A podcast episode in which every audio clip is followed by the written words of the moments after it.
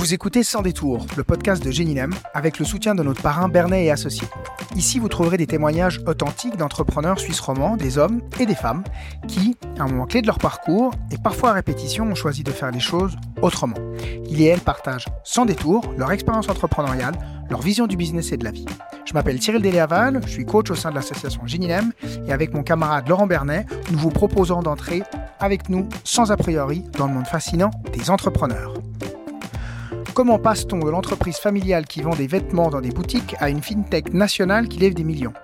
Nous recevons aujourd'hui David Elaney, serial entrepreneur genevois, aujourd'hui cofondateur et CEO de Foxstone, une plateforme suisse de crowdfunding immobilier qui démocratise et digitalise l'investissement immobilier. David démarre sa carrière dans l'entreprise familiale, active en Suisse romande, dans toute la chaîne de valeur du commerce de vêtements, de la création à la distribution de marques en passant par l'import-export. Il va travailler plusieurs années avec son père, puis son frère, avant de disrupter le marché des ventes événementielles en créant avec ses cousins la plateforme mystore.ch. Il peut monter ce projet grâce aux compétences acquises dans le monde traditionnel du commerce de vêtements et il va pouvoir en apprendre des nouvelles, notamment la tech et le digital marketing.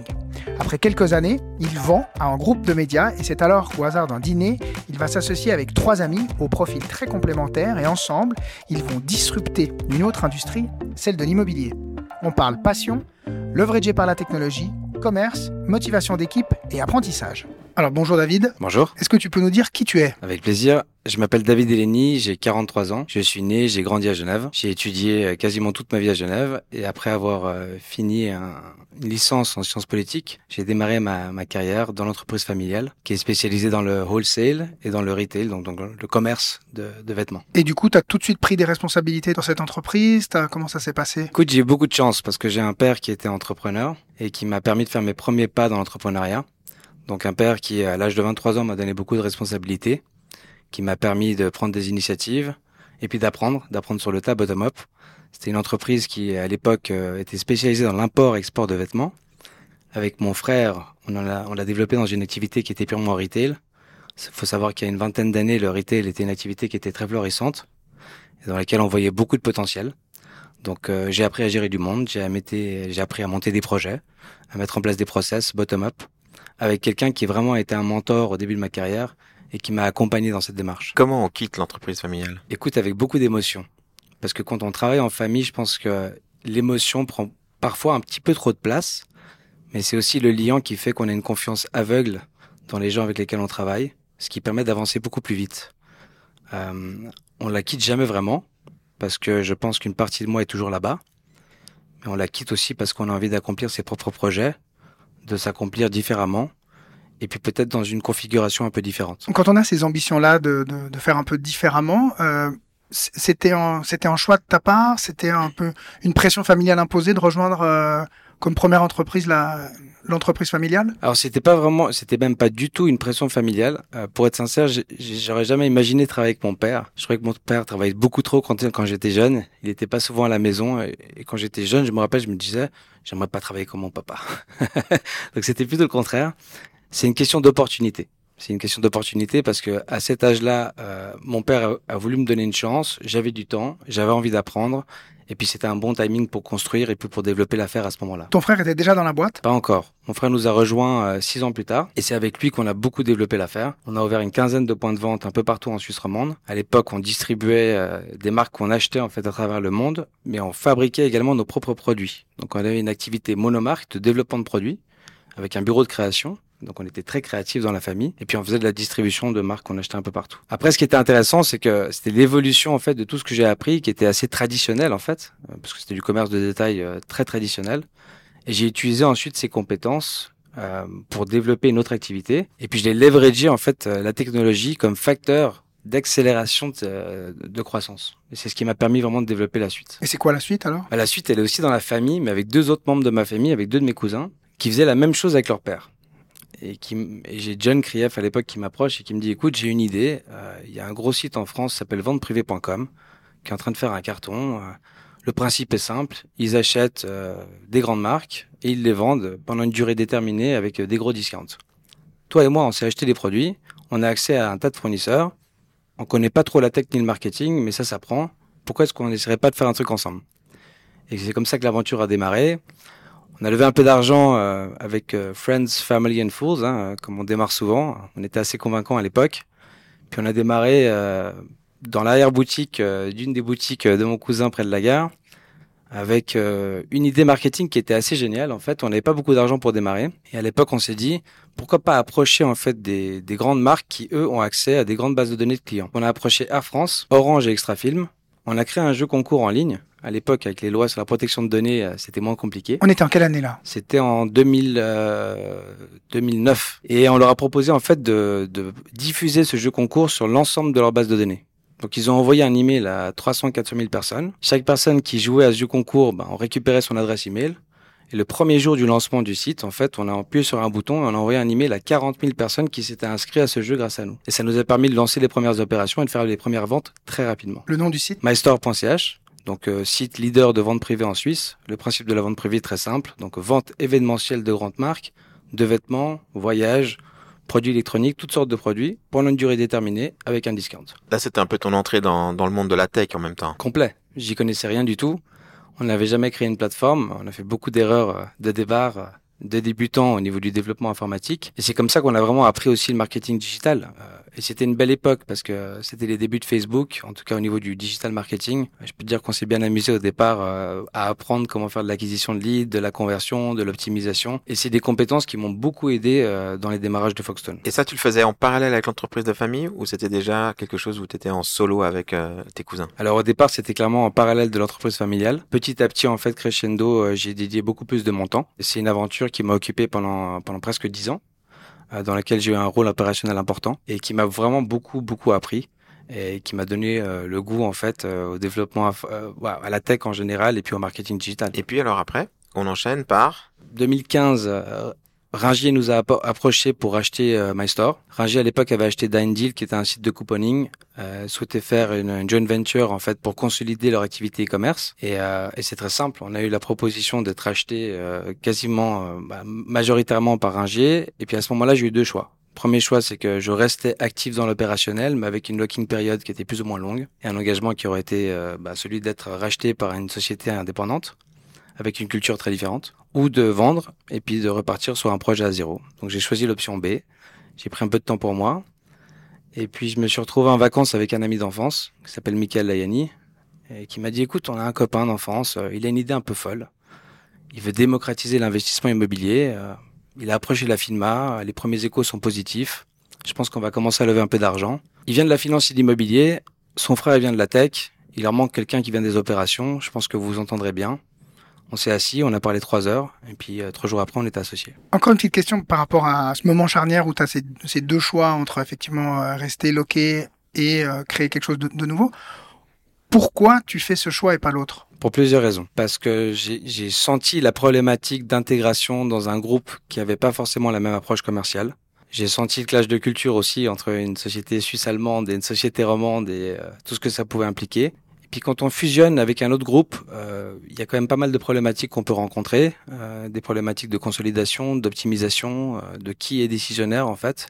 Et je pensais qu'on allait perdre notre fibre entrepreneuriale et le contrôle sur notre business. Et pour moi, c'était plus important de, de, démarrer quelque chose à nouveau. Après voilà, mes associés sont très heureux aujourd'hui, ils sont encore impliqués dans l'affaire, donc il n'y a pas de bon ou de mauvais choix. Mais pour moi, en tout cas, c'était un choix qui, qui, était plus logique par rapport à la, à la, suite que je voulais donner à ma carrière. Bon, on est d'accord, au moment où tu fais ce choix, tu n'avais pas de plan B. C'était, euh, tu partais à l'inconnu. Non, j'avais pas de plan B. Mais euh, ce qui a toujours guidé ma, ma carrière, c'est que j'ai jamais eu de plan B. Parce que du moment où t'as pas de plan B, tu te concentres sur ton plan A et tu fais en sorte qu'il marche. On te sent très investi par l'entreprise et tes projets. Du coup, comment tu, tu gères un peu l'ensemble la vie de famille, la vie professionnelle Écoute, l'équilibre, il n'est pas toujours facile. Euh, J'avoue que ça demande beaucoup de discipline. Euh, J'essaie d'être présent, euh, mais d'avoir une présence qui est qualitative avec mes enfants. J'ai déjà une fille aînée qui me dit Papa, tu travailles trop. Et ça me rappelle ce que je disais à mon papa quand j'avais son âge. Mais ce que je lui explique en fait, c'est que j'apprends et j'ai du plaisir dans ce que je fais. Et c'est une chose que j'aimerais inculquer à mes enfants, c'est que on peut avoir la perception du travail comme étant une obligation. On peut avoir la perception du travail comme étant euh, un apprentissage de la vie et puis quelque chose qui procure du plaisir. Et dans mon cas, c'est vraiment ma passion aussi. J'ai du plaisir à venir ici tous les jours. Et c'est ce que je veux transmettre aussi à mes enfants. Tes enfants, ils comprennent ce que tu fais? C'est pas un concept qui est facile à expliquer à une, à une fille de 5 et 8 ans. Celle de 8 ans comprend. Pour celle de 5 ans, ça reste un petit peu abstrait aujourd'hui. Maintenant, on enchaîne par cette aventure de Foxstone. Tu t'es dit que vous, vous êtes réunis autour d'une table. Le jour d'après, ça se passe comment? Alors il y a déjà un, gros travail qui, qui avait été accompli par Dan. hein. Dan avait passé un, un an et demi euh, sur le projet, euh, décortiquer toutes les lois euh, qui régulent l'investissement immobilier en Suisse, aller voir des banques, des acteurs immobiliers, des régies, des notaires, et puis surtout se rapprocher du régulateur pour s'assurer qu'on allait monter un business qui était en adéquation avec la régulation. Donc il y avait des grosses barrières à l'entrée qui avaient déjà été surmontées par Dan. Il, il venait de cette industrie, Dan? Dan, il vient de la finance et de l'immobilier. Clairement, donc, euh, il a travaillé pour des family office euh, qui ont déployé des capitaux euh, dans, la- dans l'immobilier à travers le monde. Il a été fund manager d'un très gros fonds d'investissement immobilier en Allemagne. Donc, l'immobilier, il le connaît très bien. Et puis, il connaît très bien la finance et la tech. C'est la force de Dan, c'est que il est issu d'une famille de techos. Ils ont été dans l'IT. Il avait déjà monté une boîte dans l'IT avec ses frères. Donc, euh, je pense qu'il a apporté toutes les compétences qui étaient nécessaires, en tout cas, pour initier ce projet. Et peut-être explique-nous comment ça fonctionne exactement pour, euh, pour les gens qui nous écoutent. La vision derrière Foxstone, c'est de démocratiser et de digitaliser l'investissement immobilier. Donc, c'est de rendre plus accessible un investissement qui aujourd'hui est très peu accessible par la majorité euh, des Suisses. On vit dans un pays où on a le plus faible taux de propriétaires d'Europe, mais où l'investissement immobilier est tout aussi inaccessible. Donc, l'idée, en fait, c'était de créer une plateforme qui connecte tout l'écosystème immobilier pour rendre l'accès à l'immobilier facile, transparent et beaucoup plus intelligent. Donc on travaille sur deux principaux modèles d'affaires. Le premier, c'est de rassembler des investisseurs pour leur permettre d'acheter ensemble des immeubles.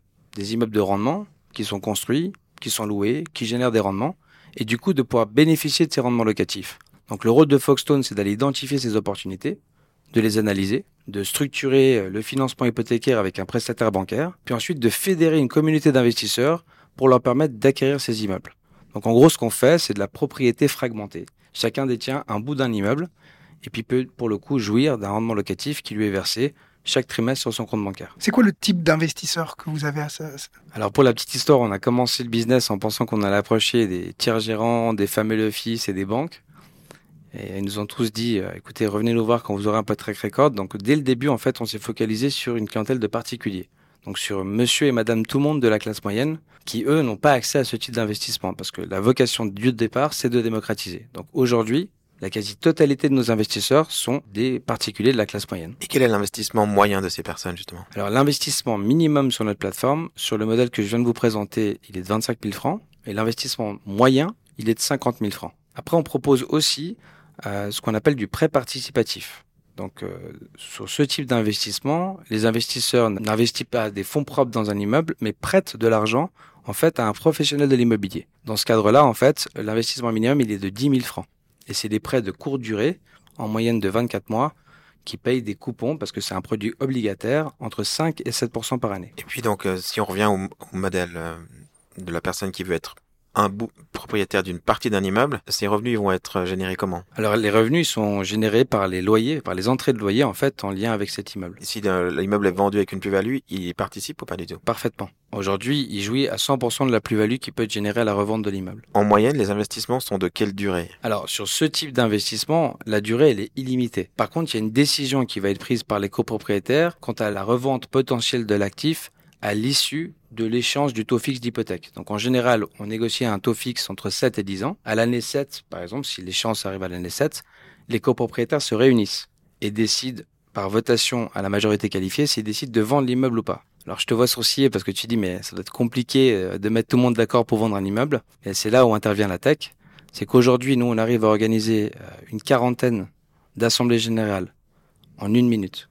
Quand je dis que ça se passe en une minute, c'est qu'en fait, on a créé un outil de votation digitale désynchronisée à distance qui permettent à des gens, depuis leur téléphone portable, suite à une authentification d'identité, de pouvoir voter à distance pour les décisions qui doivent être passées euh, lors d'une assemblée générale. Donc c'est pas un Zoom où chacun lève la main, c'est un vrai système de votation à distance et ça permet pour le coup de fluidifier les processus, d'augmenter la transparence et de faciliter le processus décisionnaire. Et globalement, un investisseur qui a, investi une fois dans un projet, qui arrive à terme, est-ce qu'il réinvestit ou au contraire, c'est plutôt des gens qui sortent, c'était one shot? Alors pour l'instant, on a très peu de gens qui sont sortis euh, parce que les immeubles pour l'instant ne sont pas revendus. Par contre, on offre la possibilité aux investisseurs de revendre leur part de copropriété sur un marché secondaire qu'on organise. Donc on a environ 5% en fait de la totalité des investissements qui ont été remis en vente et vendus sur notre marché secondaire. Au début de, de l'aventure de, de Foxtown, quelle, quelle, a été tes difficultés pour faire venir justement ces, ces clients potentiels et te faire connaître en fait? Ah, C'est une très bonne question. Euh, les débuts ont été lents et ont été durs. Parce que quand tu t'adresses à une clientèle de particuliers, la première chose qu'il faut faire, c'est de l'éducation. Il fallait d'abord les éduquer sur un modèle d'affaires qui était complètement nouveau. Puis la deuxième, qui est encore plus difficile, qui est de gagner leur confiance. Alors, je vous cache pas que le fait qu'on ait des actionnaires institutionnels nous a beaucoup aidé. Euh, le fait qu'on a eu beaucoup de publications dans la presse nous a également accompagnés pour euh, gagner en crédibilité. Mais euh, pour la petite histoire, le premier immeuble qu'on a mis sur la plateforme s'est vendu en neuf mois. En moyenne, les immeubles qu'on met actuellement sur la plateforme se vendent en quelques heures ou en quelques jours. Donc on revient de très loin. Comment a été l'accueil des, des, professionnels de l'immobilier à Genève? On sait que c'est un milieu assez fermé, on va dire ça comme ça. Comment ils ont vu l'arrivée de Foxtown? Alors d'un très bon œil. Parce qu'en fait, on a créé un outil qui relie et qui unit tout l'écosystème immobilier. C'est-à-dire que ça rend la transaction beaucoup plus efficiente et beaucoup plus intelligente. Côté investisseur, bah, ça te facilite l'accès. En quelques clics, tu peux investir dans une opportunité d'investissement. Côté banque, tu peux faire ton accréditation KYC et valider des demandes d'hypothèque sur notre plateforme. Pour un notaire, il peut instrumenter son acte et faire sa validation également sur notre plateforme. Donc en fait, on a créé un outil qui facilite la transaction pour tout le monde et pour le coup qui est perçu d'une façon très très positive en fait de l'ensemble de l'écosystème immobilier. On est concurrent avec personne finalement. Et puis les courtiers nous voient comme des clients parce qu'on représente en fait les intérêts des clients. Donc en fait, c'est plutôt positif dans l'ensemble. Ouais, vous êtes des acheteurs potentiels ou des vendeurs potentiels. On est des acheteurs. Et puis la gestion des immeubles, vous le faites pas en interne, ça. C'est exactement ça. En fait, la, la, gestion courante et opérationnelle des immeubles est déléguée à des régies, à des, des gérances immobilières. Et nous, on conserve le rôle d'administrateur de la copropriété le rôle d'asset manager. Donc, on va plutôt piloter la stratégie d'investissement et prendre les décisions stratégiques. Rénovation, euh, investissement sur euh, différents. Euh... C'est exactement ça. Ouais. Optimisation des coûts, rénovation sur le long terme, repositionnement d'un actif si besoin. Moi, j'aimerais revenir au début. Donc, euh, il y a Michael qui vous met en relation. C'est quoi les compétences qu'il met autour de la table et pourquoi tu dirais que c'était les bonnes? Alors, les compétences qu'il y a autour de la table, j'ai parlé de Dan tout à l'heure, euh, il fallait clairement avoir des compétences, euh, des connaissances financières et des compétences immobilières, des compétences au niveau de l'acquisition, au niveau de la capacité d'analyse de, de, des opportunités d'investissement. Compétences métiers par rapport compétences à ça. métiers, clairement des compétences techniques qui sont inhérentes en fait à, à notre métier parce que notre métier en fait relie des compétences issues de l'immobilier, de la technologie et des opérations. Il faut également des compétences légales. Maintenant, ce qui est fort aussi dans, le quatuor euh, associé de, de c'est que dès le départ, en fait, on avait un associé qui était CTO. Ça, c'est une chance parce que souvent, les, les techos par, parlent une langue très différente des autres fondateurs.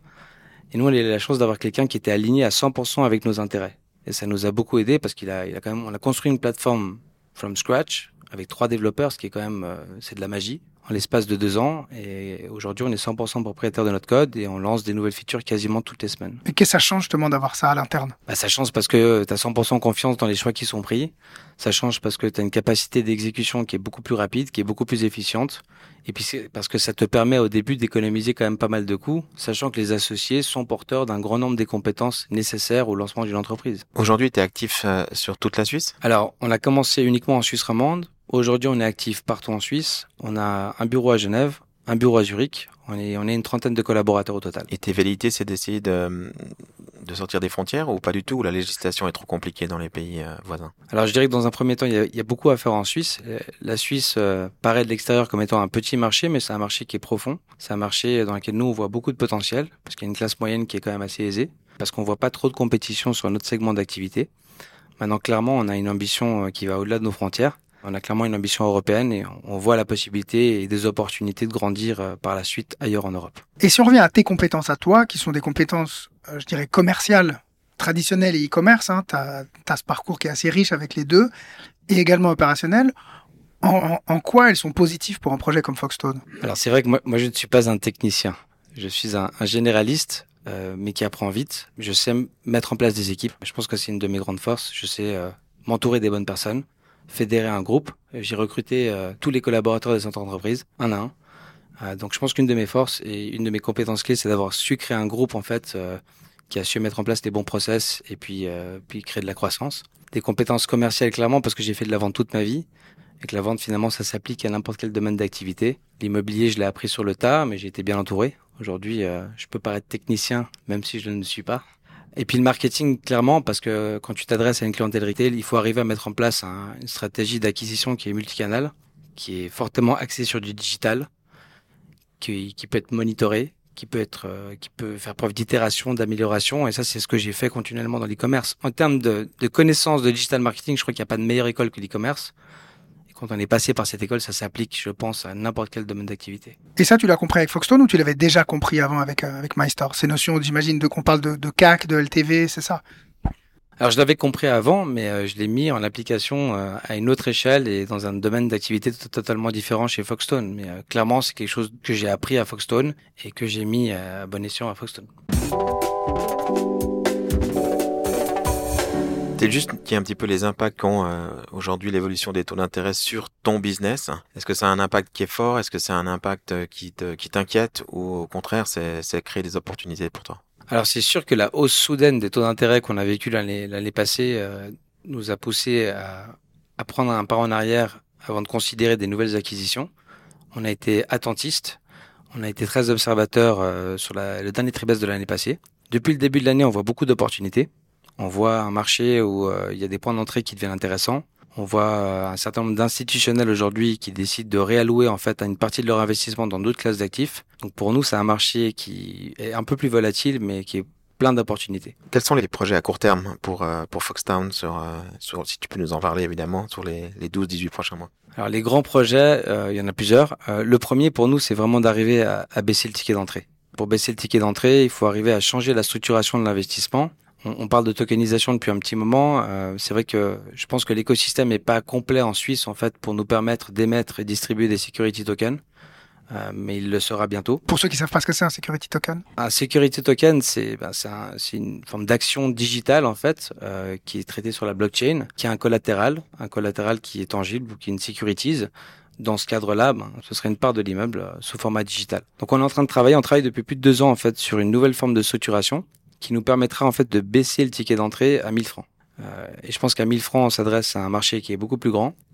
Et ça nous permet clairement de complètement démocratiser cet investissement. Donc euh, le projet principal qui nous anime, c'est de mettre, euh, bah, de finaliser cette structuration et d'obtenir les agréments nécessaires pour nous permettre d'émettre et de distribuer ce produit. Aujourd'hui, ta difficulté, elle est technique ou elle est plutôt, on va dire, au niveau de la législation Je dirais que au niveau de la législation, ça prend du temps. C'est pas une problématique, c'est juste que ça prend du temps. D'un point de vue technique, on est déjà équipé pour le faire. Donc, une fois qu'on aura les agréments nécessaires, on, sera prêt pour pour pouvoir initier ce projet. Après, on a un autre projet sur lequel on avance à grands pas.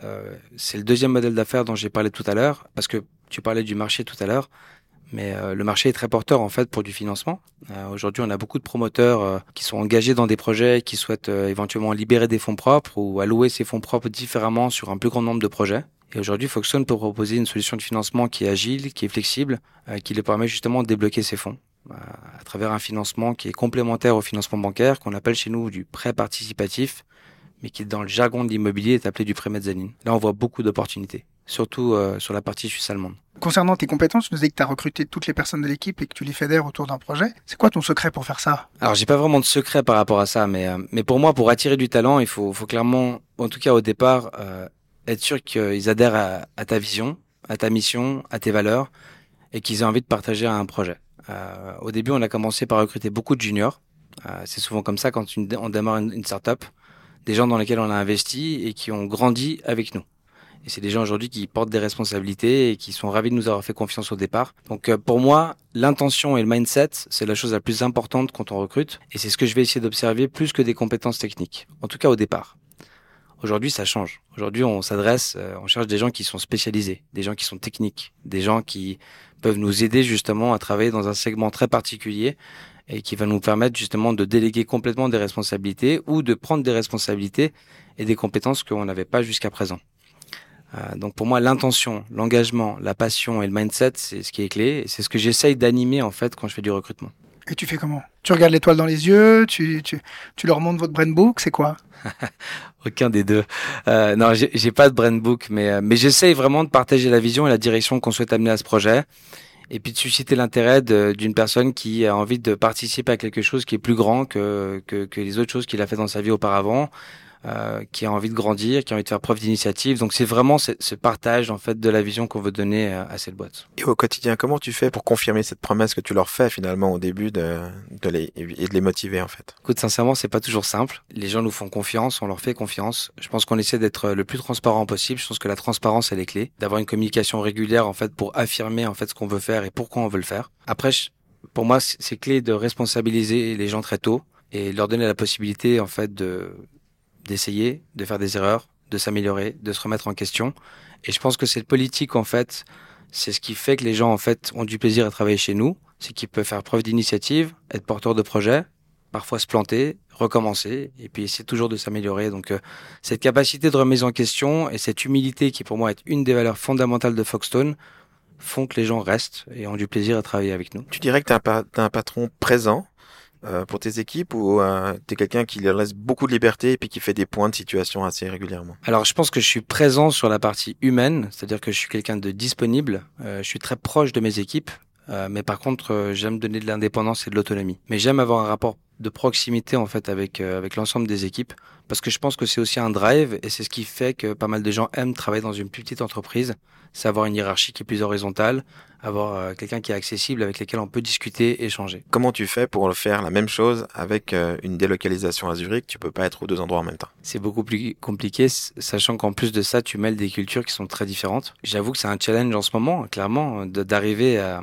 à transmettre les valeurs à tout le monde. Et puis, alors, il y a clairement de la présence physique. On y passe régulièrement. Dan y est en ce moment. On essaie de se relayer, c'est-à-dire que les C-level et les heads de chaque département se relaient pour avoir une présence continuelle à Zurich. Donc ça pour nous c'est très important. Et puis après on essaie de les impliquer dans un maximum de, meetings d'équipe. Et puis on fait beaucoup d'off-site aussi pour passer du temps, du bon temps ensemble. Et puis un peu dans un esprit un peu décontracté pour, les gens se sentent un peu plus impliqués. Est-ce que toi dans, dans, dans ta vie d'entrepreneur tu as eu des, des moments j'imagine, enfin des personnes qui ont été clés? On a parlé de ton, ton papa avant.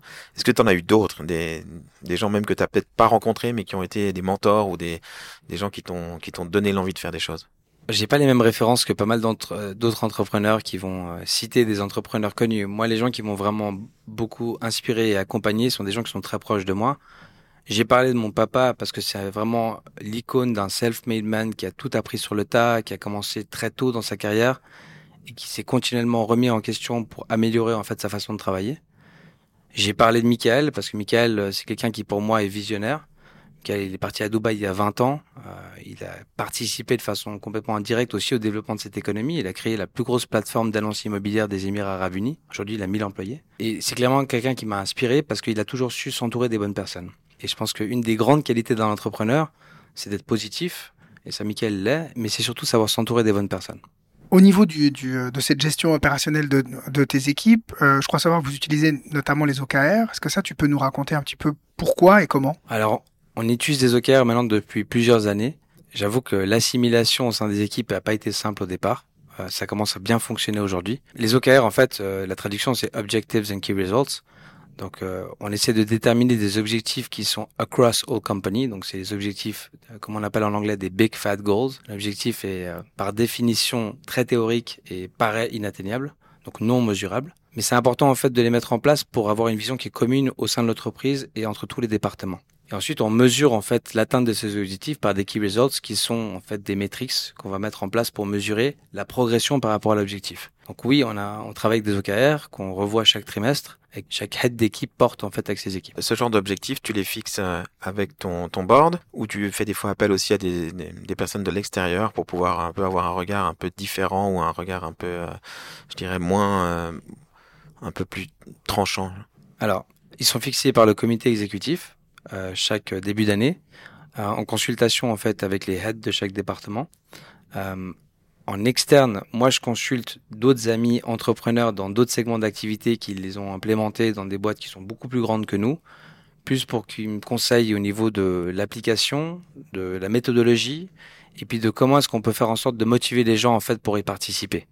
Euh, plus que pour avoir un avis tranché sur ce qu'on doit mettre en place, c'est plutôt genre comment est-ce qu'on peut faire en sorte qu'ils soient intégré au sein des processus de l'entreprise. Et on fait comment? J'ai pas la, la, solution magique. J'avoue que c'est pas simple. Ça demande en fait une ultra communication et puis euh, un suivi qui est régulier et une application en fait des managers. Euh, il faut que tout le monde soit impliqué, sinon ça marche pas. Et les collaborateurs généralement ils adhèrent à ce genre de choses ou pas? Pas toujours. Avec le temps, oui, parce qu'ils comprennent l'intérêt et qu'ils y voient une façon de gagner euh, plus de visibilité en fait sur l'apport qu'ils peuvent avoir à l'entreprise et sur l'impact en fait de chacune des petites tâches qu'on va effectuer. C'est le de l'éducation et comme j'ai dit beaucoup de communication. Quand tu parles de Foxstone, tu parles beaucoup d'équipes. Tu peux nous dire un petit peu, vous êtes, il y a combien d'équipes et elles font quoi? Alors la répartition des équipes, euh, c'est la suivante. On a donc, euh, on a tout le, ce que moi j'appelle le pôle immobilier, qui est, qui est indirect, qui est directement lié en fait au CEO. Donc on a une équipe acquisition, on a une équipe qui va gérer tout ce qui est transaction, et on a une équipe euh, qui va s'occuper de tout de l'asset management. Ensuite, on a une équipe de vente, relation investisseur, avec trois personnes, un head de l'équipe et puis une personne à Zurich, une personne côté Suisse romande. On a une équipe marketing, une équipe opération et puis euh, une équipe finance. Et puis bien évidemment, euh, une des très importantes, une équipe tech. Vous êtes combien à la tech aujourd'hui? On a huit personnes à la tech aujourd'hui. On a une équipe tech qui est délocalisée. Euh, c'est tous des freelancers mais qui travaillent à 100% en fait pour Foxton qui travaillent dans, dans, pas mal de pays différents. Pourquoi ce choix d'avoir des freelances euh? Alors c'est une question d'opportunité. C'est vrai que Yossi a eu l'opportunité de réunir un, un groupe dans, qui était euh, délocalisé et qui avait déjà travaillé sur des projets équivalents. Et puis après, euh, c'est vrai qu'en Suisse, c'est compliqué de, de, trouver ses compétences. Et puis c'est compliqué aussi pour une start-up de pouvoir se, se payer en fait ce, ce, niveau de compétences, en tout cas au début. Raison pour laquelle on a clairement décidé de, de délocaliser. Est-ce qu'il y a d'autres compétences qui sont difficiles à recruter aujourd'hui? Alors il y a pas mal de compétences qui sont difficiles à recruter aujourd'hui. Euh, aujourd'hui, euh, dans des métiers plus techniques, euh, quand tu cherches, je sais pas, un data scientist ou tu cherches des, des, métiers très spécifiques dans, dans du marketing digital, que ce soit sur de, du marketing automation, des produits SEO, des gens qui sont très très bons dans du dans du lead acquisition. Tout ça, c'est des métiers pour moi qui sont sur lesquels on a de la difficulté à recruter. Et puis après, même dans des métiers immobiliers côté suisse allemand, j'avoue que c'est beaucoup plus difficile de recruter. Premièrement parce qu'on a un réseau qui est peut-être moins établi, et euh, parce que la brand est moins connue, et parce qu'on a, euh, on a, on a une compétition qui est très importante. Euh, Foxton n'apparaît pas comme, comme la seule fintech à Zurich. Y en a beaucoup d'autres qui sont très impressionnantes et surtout qui sont très intéressantes. Donc, tu as de la compétition quand tu veux recruter là-bas.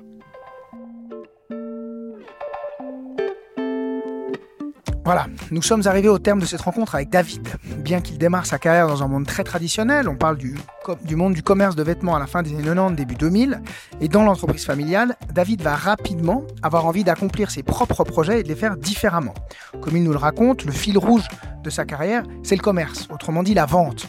Hier, des chemises dans des magasins physiques et demain, des security tokens d'actifs immobiliers via une plateforme participative. le fondement, c'est le même, la vente. Et l'autre fil conducteur de ces différentes expériences réside dans sa capacité à construire des équipes et à les fédérer autour d'une vision commune, tout en mettant en place les bons processus pour croître, quelle que soit la stratégie d'acquisition, offline, online ou multicanal.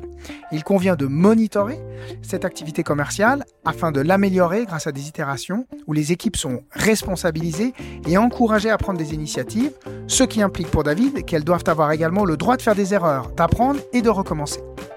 On comprend, en écoutant David, l'importance de ces équipes et de la confiance nécessaire pour mener à bien des projets ambitieux.